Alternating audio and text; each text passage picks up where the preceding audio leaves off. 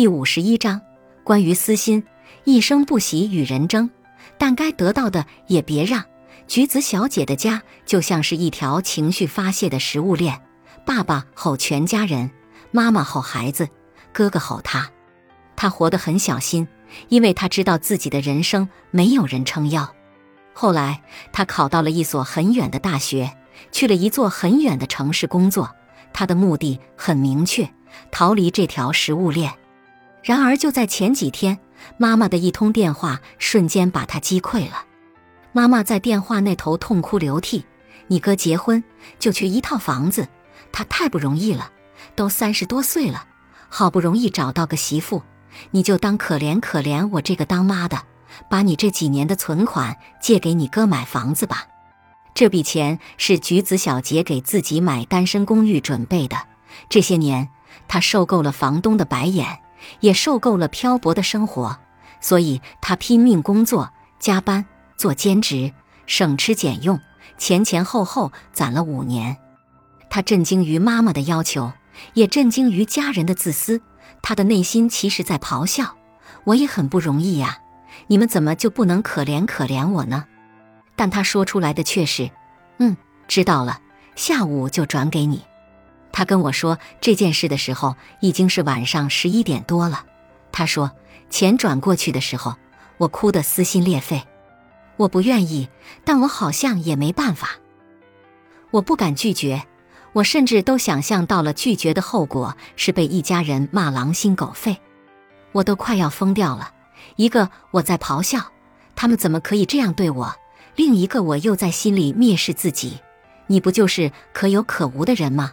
他问我，老杨啊，钱我都给出去了，为什么还是很想哭呢？我回复道。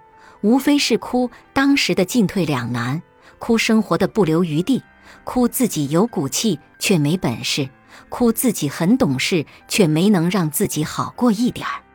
那为什么很多人不敢说出自己的真实感受呢？因为害怕别人不高兴，因为不敢和人起冲突，因为不想伤害到某些人。于是，所有原本应该对外发泄的火气都冲着自己攻击。然而可悲的是。你明明已经气得要吐血了，明明已经因为某件事忍了某个人好久了，但惹恼你的人却完全不知道你生气了，只能从你沉默不语、被你拉黑、你发起了冷战、你离职了、你退出了群聊等行为中推测：啊，他生气了，但为什么呢？很多时候，你有必要跟最亲近的人表达一部分真实的自己。它包括我不想那样，我不需要，我不喜欢，我不愿意。这会让对方看见你的边界在哪里，这肯定会付出不招人喜欢的代价，甚至可能被扣上没良心或者不合群的帽子。但这么做的收益非常高，你可以阻止某些人的侵犯。你感觉不爽，就意味着你的大脑在向你发出警报，提醒你有些事情不对劲儿。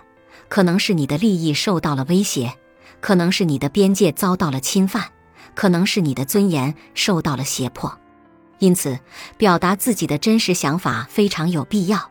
它能替你宣告你的底线在哪里。它是你对不公平的事和不喜欢的行为的一种本能反应，能更好的守住你的空间和自尊，让你被这个世界公平相待。这世上绝大多数的妥协。